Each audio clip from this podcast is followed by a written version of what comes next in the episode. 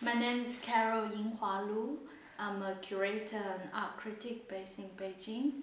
I am a contributing editor for Frieze magazine and I contribute frequently for a number of international journals and publications. I have founded an art magazine uh, called Contemporary Art and Investment three years ago and it's still coming out every month in Chinese.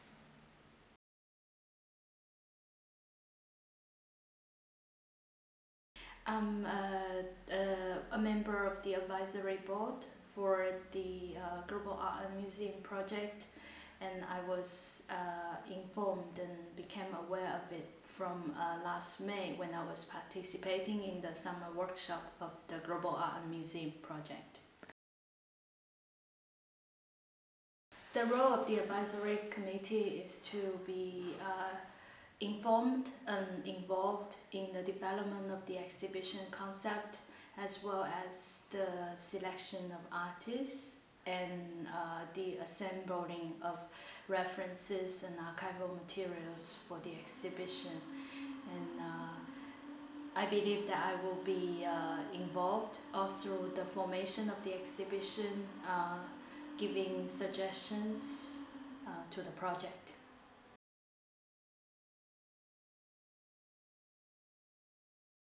I think there were many perspectives to the project. Uh, for me, uh, the global uh, also suggests different models, different models of contemporary, different uh, mutations, different reinventions of what is considered global contemporary.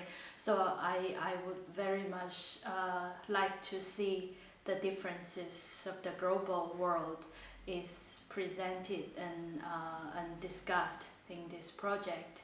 And so I think in this project, besides the, the, um, the general overview and the discussion of the historical references, there should be also a lot, uh, a lot of references and uh, presentations of different um, phenomenon of the contemporary in different parts of the world.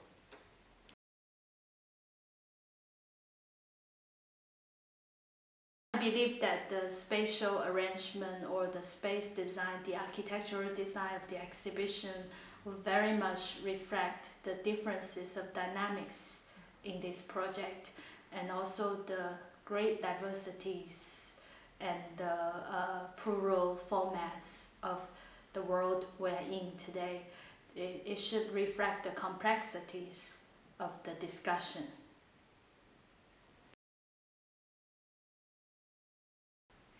Um, for me, uh, one of the very important thing of the global is connections.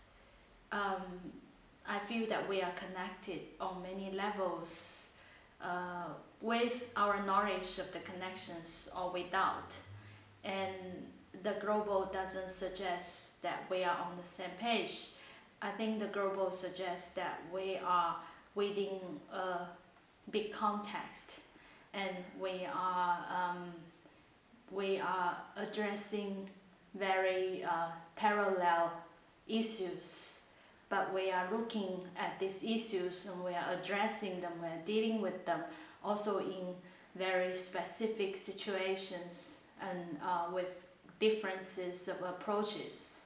So the global on one hand suggests parallels and similarities, but on the other hand, very importantly, suggests the coexistences of differences and diversities. And I think that would be the richness and uh, excitement of the project to me.